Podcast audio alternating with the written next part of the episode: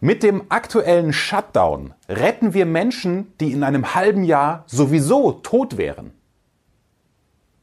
Wenn du eine Diskussion, einen Diskussionsbeitrag oder eine Präsentation zum Thema Corona-Krise und Shutdown das Land runterfahren, wenn du ihn so eröffnest, ist dir eines sicher. Die Aufmerksamkeit deiner Zuhörer. Die einen werden sofort empört auf dich losgehen und sagen, so kann man doch nicht über die alten Menschen in diesem Land sprechen. Kleiner Disclaimer, auch ich liebe meine Eltern und freue mich, wenn sie noch lange bei mir sind. Klammer zu. Die anderen werden natürlich sagen, ah, da ist was dran. Wie meint er das denn? Der denkt sich doch was dabei, wenn er sowas Provokantes sagt. Darum geht es gleich und vor allem um die Macht eines Vergleichs. Ein Vergleich, ein Bild, ein Sprachbild versetzt den anderen, dem du diesen Vergleich zu Gemüte führst, in die Lage, dich zu verstehen, was du meinst, selbst wenn er deine Meinung nicht teilt.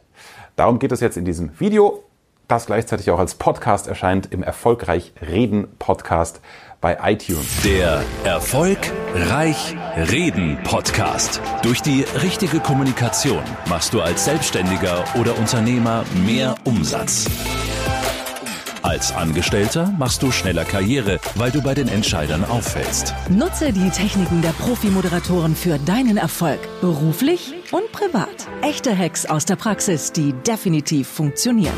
Und hier ist der Mann, dessen Handwerk sein Mundwerk ist, Axel Robert Müller. Boris Palmer, der grüne, als provokant geltende Oberbürgermeister von Tübingen, hat genau diesen Satz gesagt. Er sagte in einem Interview mit dem Sat1 Frühstücksfernsehen, das ich auch zufällig live gesehen habe, naja, um es mal brutal zu sagen, wir retten im Moment Menschen, die in einem halben Jahr wahrscheinlich sowieso tot wären. Und er hat da auf die Verhältnismäßigkeit die ganzen Kollateralschäden angespielt, die der Shutdown, je länger er dauert, mit sich bringt. Und wenn du zum Beispiel auch dieser Meinung bist, weil du als Solo-Selbstständiger sowieso betroffen bist davon, als Gastronom, als ja, wer auch immer in diesem Wirtschaftssystem, aber nicht genau weißt, wie du deine Meinung auf den Punkt bringen kannst, dann bleib jetzt unbedingt dran, denn jetzt liefere ich dir gleich einen Vergleich, der auf jeden Fall funktionieren wird. Wenn du übrigens mehr über Argumentationsstrukturen und Aufbau einer Argumentation, einer Rede wissen möchtest, äh, dann klick mal auch den, Link, äh, den, Link, den Link in der Videobeschreibung.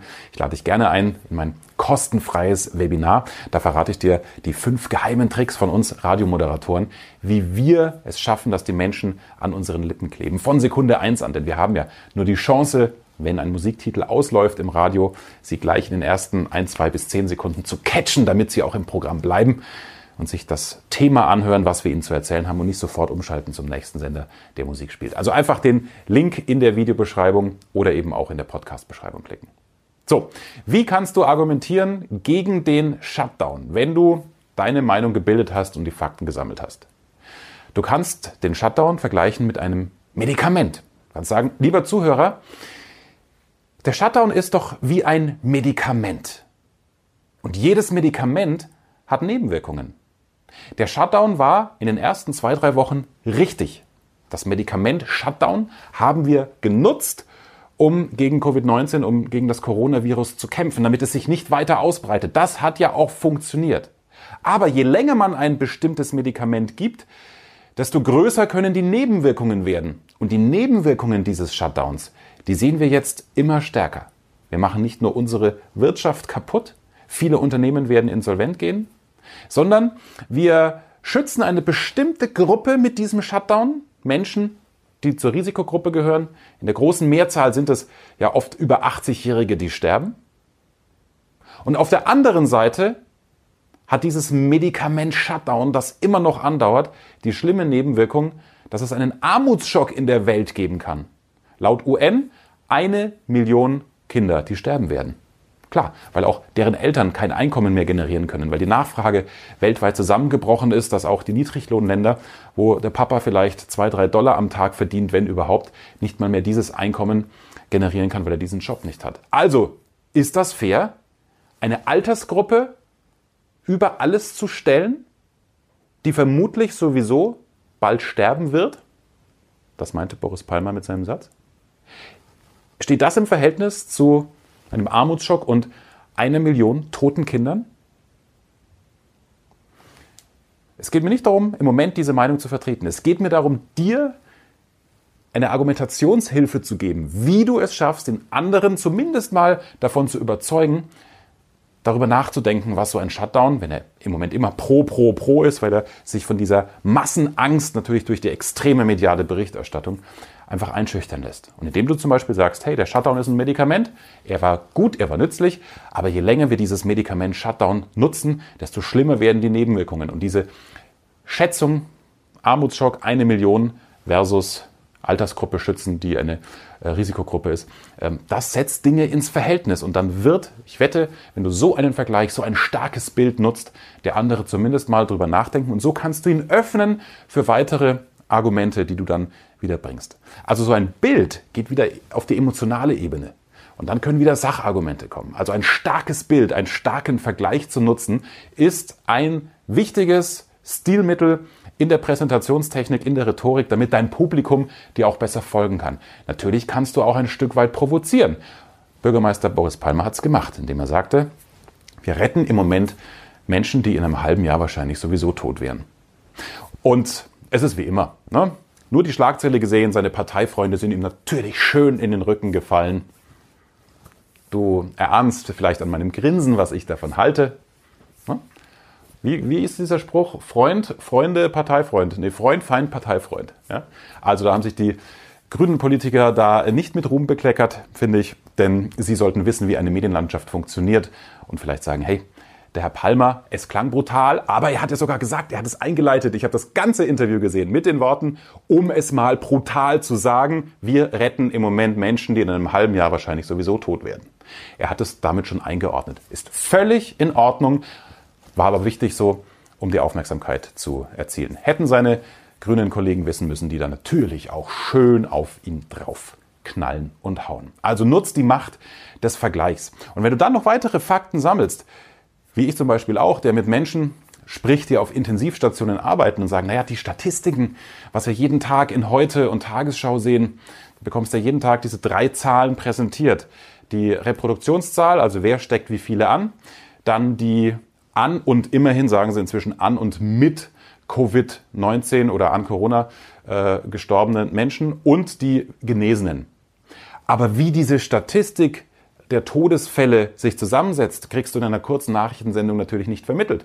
Wenn du also dann eine Info aus erster Hand hast, die mir zum Beispiel gesagt hat, du, es sind inzwischen Menschen auf dieser Intensivstation, eine ältere Dame, 85, 86, die früher auch an Atemnot vermutlich im Altersheim gestorben wäre, beziehungsweise auf die Palliativstation gekommen wäre, wo sie es schön hat, wo sich die Angehörigen auch noch von ihr verabschieden. Da ist jetzt Panik im Alters- oder Pflegeheim. Das heißt, oh, Covid-19, jetzt muss die Arme ins Krankenhaus, auf die Intensivstation, wird dort zwei, drei Wochen vielleicht beatmet, was ohnehin aussichtslos ist. Ja, kann sich nicht mehr vernünftig verabschieden. Die Familie hat einen ganz anderen Eindruck von ihr mit den Schläuchen auf der Intensiv als auf einer Palliativstation wo eine ganz andere Atmosphäre herrscht. Und das ist dann auch eine an Covid-19 Gestorbene. Also ich vermag nicht zu beurteilen oder eine Zahl zu nennen, wie die Todeszahlen eigentlich aussehen würden, wären es wirklich klassische Menschen, die am Coronavirus gestorben wären, ohne Vorerkrankungen. Zusammengefasst, nutze die Macht des Vergleichs. Man kann hier noch sagen, beim Medikament, so gut es war am Anfang, jetzt werden die Nebenwirkungen größer und man muss irgendwann schauen, nachdem es nicht eine Krankheit ist wie Ebola, die auch 20-Jährige statistisch und in der Masse aus dem Leben reißt. Es ist also keine Volkskrankheit von 0 bis 100. Das ist, glaube ich, unbestritten. Ja, dann äh, zieht der andere sofort wieder raus als Beispiel, ja, da gibt es aber die Geschichte des 23-Jährigen, der gestorben ist. Ja, das gibt es überall, in jedem Krankheitsverlauf. Bei jeder, also bei jeder Krankheit. Ja, ist wieder ein klassisches Einzelfall-Hochspiel.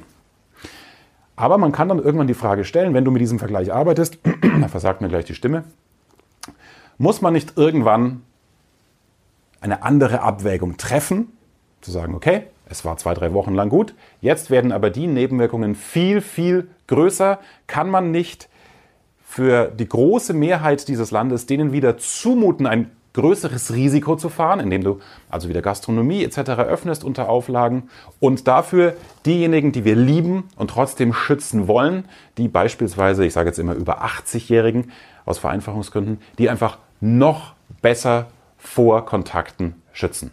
Wobei auch dann sofort die Frage kommt, auch das habe ich schon gehört von meinen Eltern zum Beispiel, die sagen, hey, wenn ich jetzt im Pflegeheim wäre, als alter Mensch, in einem kleinen Zimmer und dürfte meine Angehörigen, dürfte dich nicht mehr sehen, ganz ehrlich, dann würde ich lieber in Kauf nehmen, in einem Jahr tot zu sein, aber da noch, dafür noch ein schönes soziales Leben zu haben. Also es gibt ganz viele Sachen, die es nicht einfach machen. Es ist sicher nicht einfach für unsere Politik. Du hast jetzt alles an der Hand, vor allem das Stilmittel, die Macht des Vergleiches. Den kannst du nutzen. Beispiel Medikament. Wann ist der Punkt erreicht, wo die, Medi wo die Nebenwirkungen größer werden als der eigentliche Nutzen und wo sollte man denn nicht langsam aber sicher gegensteuern. Das ist mein Impuls für heute. Wenn du noch wissen willst, wie du deine Stimme zum mächtigen Instrument aufbaust, wie du quasi, wenn du viele Präsentationen hältst, nicht nur bei diesem sehr ernsten Thema Corona und Covid-19, sondern generell, wenn du Einstiegsideen brauchst für diese so wichtige Beziehungsebene zwischen dir und dem Publikum. Ja, ein Publikum muss dich auch Kollegen im Meeting sind ein Publikum. Die müssen dich erstmal als Redner akzeptieren in dem Moment. Ideen, da habe ich für dich die kreative Arbeit gemacht, wie du da wie eine Art Schubladensystem dich bedienen kannst, dass du eine extreme Zeitersparnis hast in deiner Vorbereitung für den Vortrag. Das alles im völlig kostenfreien Webinar, die fünf geheimen Hacks von uns Moderatoren, wie wir das Publikum für uns begeistern und von unseren Inhalten überzeugen. Einfach den Link in der Videobeschreibung oder neben dem Podcast klicken und dann sehen wir uns völlig kostenfrei und du kannst sofort die Ideen klauen und am nächsten Tag umsetzen. freue mich, wenn du im Webinar mit dabei bist und auch an dieser Stelle bleib gesund und alles Gute. Mehr Wissen, mehr Erfolg, mehr Umsatz. Beruflich und privat. Das, das, das ist der Erfolgreich Reden Podcast mit Axel Robert Müller. Du bist Unternehmer oder Führungskraft im Unternehmen? Dann binde deine Mitarbeiter und Kunden noch enger an deine Company mit einem professionellen Business Podcast. Sozusagen das Intranet zum Hören oder auch der Kunden-Newsletter für die Ohren. Deine Firma sitzt quasi im Kopf des Kunden und ist näher dran als jede Kundenzeitschrift. Wie das klingt und wie das geht, findest du auf www.marktführer-kommunikation.de. Marktführer-kommunikation.de die Marktführer Deutschlands wie Allianz, Wirth oder Kercher vertrauen Axel schon. Und du? Klick marktführer-kommunikation.de